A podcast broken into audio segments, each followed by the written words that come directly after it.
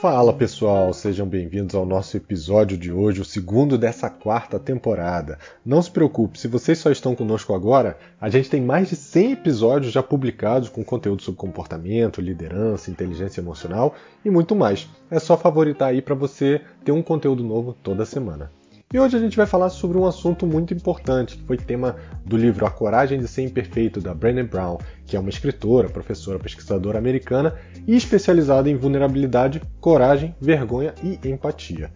E no livro ela fala sobre algumas estratégias bem-sucedidas para lidar com os nossos relacionamentos e com o mundo à nossa volta, oferecendo aí é, perspectivas de como a gente pode agir diante do desconhecido, diante das incertezas e do próprio medo. E além disso, ela também fala sobre a importância da gente aceitar os nossos erros e também se desapegar da ideia de que a gente precisa ser perfeito o tempo todo, né? E para começar, eu vou explicar o que é vulnerabilidade. Bom, segundo Brenner, é, vulnerabilidade é a nossa capacidade de sentir emoções fortes e também de expor essas emoções de forma sincera e transparente. E aí inclui emoções como medo, tristeza, raiva, vergonha e insegurança. Vulnerabilidade é uma parte normal e natural da nossa vida. Sem ela, a gente não seria capaz de criar conexões mais profundas, mais significativas com outras pessoas e muito menos ter empatia. E isso pode ser um desafio se você convive em um lugar, seja no trabalho ou em casa, que valoriza a força, a invulnerabilidade, aquele lugar conhecido onde o homem não pode chorar e os filhos não podem ver os pais tristes. Né? No trabalho, por exemplo, mostrar vulnerabilidade pode ser útil quando a gente precisa pedir ajuda, um apoio. Em vez de fingir que a gente sabe tudo, que a gente é capaz de fazer tudo sozinho, mostrar essa vulnerabilidade, admitir que a gente precisa de ajuda, é, pode criar conexões com os nossos colegas e também pode ajudar a gente a encontrar soluções que sejam é, mais completas e que talvez a gente não tivesse essa visão se a gente estivesse trabalhando ali sozinho ou travado.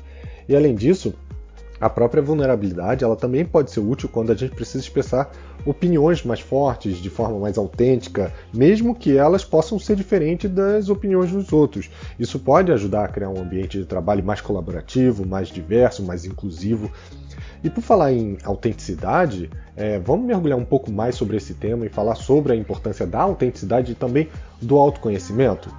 Quando a gente fala que é autêntico, a gente mostra quem realmente a gente é, sem fingir, tirando as nossas possíveis máscaras que às vezes a gente coloca para se adequar ao ambiente, a gente expõe realmente as nossas vulnerabilidades. E nesses momentos a gente consegue admitir quando a gente está com medo, quando a gente está inseguro. A gente traz muita honestidade sobre as nossas opiniões, sobre as nossas crenças e sobre os nossos valores.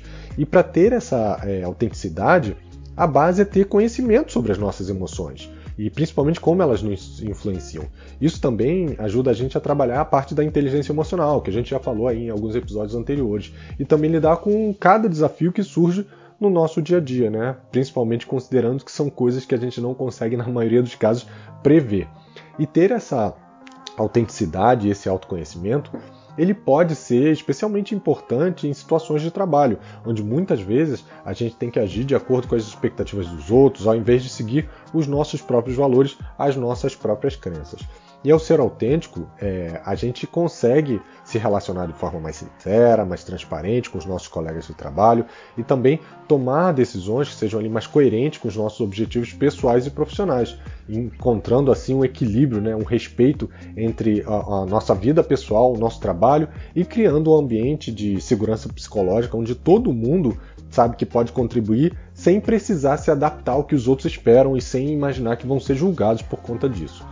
E agora que a gente já falou de vulnerabilidade, da importância da autenticidade e do autoconhecimento, vamos falar um pouquinho sobre os quatro mitos da vulnerabilidade? Muitas vezes a gente tem medo de mostrar vulnerabilidade porque a gente já ouviu coisas, ou já passou por um momento, né, já vivenciamos momentos na vida onde a gente acaba é, mudando os nossos comportamentos por causa de como a gente vê a vulnerabilidade ou como as outras pessoas trazem para a gente a visão delas sobre vulnerabilidade. E aí com isso se criam diversos mitos que acabam mudando os nossos comportamentos. E eu vou falar um pouquinho sobre cada um deles, tá? O primeiro deles é a associação de vulnerabilidade com fraqueza ou com incapacidade de cuidar de nós mesmos. O que, no fundo, é exatamente o oposto, né? Porque tem que ter muita coragem para poder expor as emoções é, e as necessidades de forma autêntica, especialmente quando isso nos deixa expostos e vulneráveis, né? Ainda mais sabendo que a gente pode ser julgado, que a gente pode ser discriminado por outras pessoas, principalmente pessoas que são importantes pra gente, como a nossa própria família, por exemplo. E ver a vulnerabilidade como fraqueza faz com que a gente se feche. Por exemplo, num relacionamento, se a gente tem medo de falar o que a gente está sentindo, porque tem medo de uma rejeição, porque se sente inseguro, isso acaba impedindo que se crie uma conexão mais real, mais profunda, inclusive impede que o outro saiba o que está acontecendo e eventualmente converse com você, mude a sua atitude ou minimamente entenda como você se sente. Às vezes, a gente guarda muita coisa por medo de se expor e isso acaba destruindo o relacionamento, seja esse relacionamento pessoal ou profissional. Vulnerabilidade não é algo que vai te manter numa zona de conforto, mas também não pode ser considerada aí uma fraqueza, né? E um dos maiores enganos, e aí é o segundo mito, é entender que vulnerabilidade não é pra gente, né? Ah, é, vulnerabilidade é pros outros, vulnerabilidade é para fulano e ciclano, mas para mim não, eu sou forte, eu consigo resolver tudo sozinho, eu não posso ser vulnerável. E aí eu vou te trazer uma realidade, a vulnerabilidade ela é inescapável. Não importa se você se isolar do mundo ou abrir mão de relacionamentos, ainda assim você vai estar sujeito à vulnerabilidade. É, a gente não pode optar por excluir o risco, a incerteza, a exposição emocional da nossa vida. Porque a vida é assim, ela é vulnerável. Abrir mão disso é não ter relacionamentos e muito menos não estar tá aberto ao aprendizado. Muitas pessoas tentam é, negar a vulnerabilidade é, e, enfim, ela é inegável, né? A única escolha que a gente tem é entender como a gente pode reagir quando a gente é confrontado com emoções fortes e com incerteza. E se você tem dificuldade em lidar com isso, talvez seja importante refletir como você é, vive nesses momentos, né, como você se comporta nos momentos, seja em casa ou no trabalho, e até desenvolver o seu lado emocional, entender os seus gatilhos emocionais, trabalhar a sua gestão emocional, né, a sua inteligência emocional. Porque esconder a vulnerabilidade por medo de rejeição insegurança não, não vai fazer com que ela suma faz com que ela seja ali, vamos dizer, um constante fantasma que tira o seu foco de uma vida que poderia ser muito mais plena, muito mais tranquila, muito mais sincera, né? O terceiro mito é o de que a vulnerabilidade é expor tudo a todos. E ser vulnerável não significa é, expor tudo a qualquer pessoa e ser totalmente transparente o tempo todo. Né? A própria Brené, no livro, ela traz um exemplo de uma executiva que foi promovida a gerente geral de um grupo empresarial da própria HP e que na posse dela ela confessou a 5.300 novos funcionários que estava ali com medo de assumir o cargo e que precisava da ajuda deles. Embora essa atitude seja transparente e honesta, ela também pode passar a impressão de que é, essa é uma liderança fraca e incapaz de controlar a organização. E ser vulnerável é, precisa ter limites e confiança. É importante compartilhar os nossos sentimentos, as nossas experiências com as pessoas que confiamos. A questão é com quem podemos confiar o suficiente para sermos vulneráveis. A resposta é construir confiança e ao longo do tempo, e que obviamente a gente sabe que não é tão simples assim, né? E parece até um pouco controverso, né? A gente precisa ser vulnerável para construir um ambiente de confiança, mas a gente precisa de um ambiente de confiança para que a gente possa mostrar a nossa vulnerabilidade.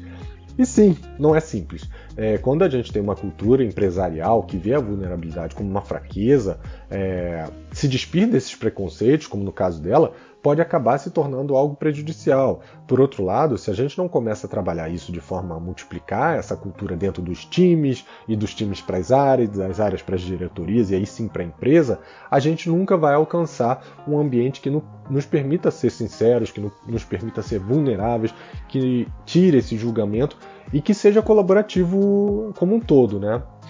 E fechando aqui o quarto mito, é o mito de que eu consigo resolver tudo sozinho, né? Na nossa sociedade ainda é considerado legal ser independente, não pedir ajuda, como, é, por exemplo, é, pedir um apoio de um colega de trabalho. Dizer que consegue dar conta de tudo sozinho passa uma imagem positiva, até mesmo pra gente, né? Parece que é uma questão de status. Mas a verdade é que na, nessa jornada de vulnerabilidade, a gente não pode fazer tudo sozinho. A gente precisa de ajuda e a gente precisa estar aberto a pedir ajuda e também a receber. A, a Brené, inclusive, fala também no seu livro que a maior transformação pessoal e profissional que ela teve na vida foi quando ela pediu ajuda e se livrou do que ela chama de escudos que impediam ela de se expor de verdade para o mundo. E muitos de nós é, somos ótimos em oferecer ajuda, mas quando se trata de vulnerabilidade, a gente não está aberto aí a pedir ajuda porque a gente sempre acha que a gente vai estar tá se mostrando fraco ou que a gente vai estar tá sendo um problema para o outro. Muitas vezes, é, no nosso dia a dia, a gente está ali no limite, passando por momentos difíceis de saúde, é, principalmente nesse período aí que a gente está numa pandemia, né? Ou separação, ou de problemas familiares, ou de problemas no trabalho. E nesse caso, né, nesses casos, pedir ajuda e apoio a amigos, familiares, pode ser uma questão crucial para você saber lidar com essa situação e enfrentar esse problema de forma mais saudável. Né? Isso pode incluir também conversar com alguém de confiança, participar de um grupo de apoio ou procurar a ajuda de um profissional, como por exemplo um terapeuta, que é muito comum e eu posso falar por experiência própria, ajuda muito. E deixar esse orgulho de lado e pedir ajuda pode ser difícil no início e a gente tem muito preconceito, mas pode ser um benefício que vai se manter a longo prazo. Mas, gente, eu já falei demais, é, acho que eu vou continuar numa parte 2 desse episódio, porque ainda tem muitas coisas que eu queria falar com vocês, compartilhar, falar sobre a relação de vulnerabilidade e criatividade, a questão da coragem, do amor próprio, como é, essa vulnerabilidade pode ajudar é, a gente lidar com o sofrimento e com a incerteza e principalmente como resolver, né, como tirar esses mitos do nosso caminho para que a gente possa realmente usar a vulnerabilidade e a coragem a nosso favor. Mas só para fechar aqui, é, eu vou dar alguns exemplos rápidos do que, que hoje ainda é visto como um sinal de vulnerabilidade na nossa sociedade. Por exemplo, falar não, começar um negócio, pedir ajuda, dividir uma, uma opinião, e às vezes uma opinião impopular, né, uma opinião que seja controversa, é pior ainda. Admitir que você está com medo, admitir que você está errado, pedir desculpa, né, pedir perdão e até mesmo agradecer. Vejam só, é muito louco. Agradecer que deveria ser uma coisa que todo mundo é, fizesse com maior tranquilidade, parece que ter o sentimento de gratidão acaba colocando algumas pessoas vulneráveis, né? E essa foi a mensagem de hoje. espero que vocês tenham gostado. Segunda que vem eu trago mais um conteúdo, provavelmente continuando esse tema aqui. Esse é um tema muito relevante. E se vocês tiverem qualquer sugestão, deixe o seu comentário, deixe o seu review, compartilhe esse conteúdo que com certeza vai ser importante para alguém. Um abraço e até segunda que vem. Tchau, tchau.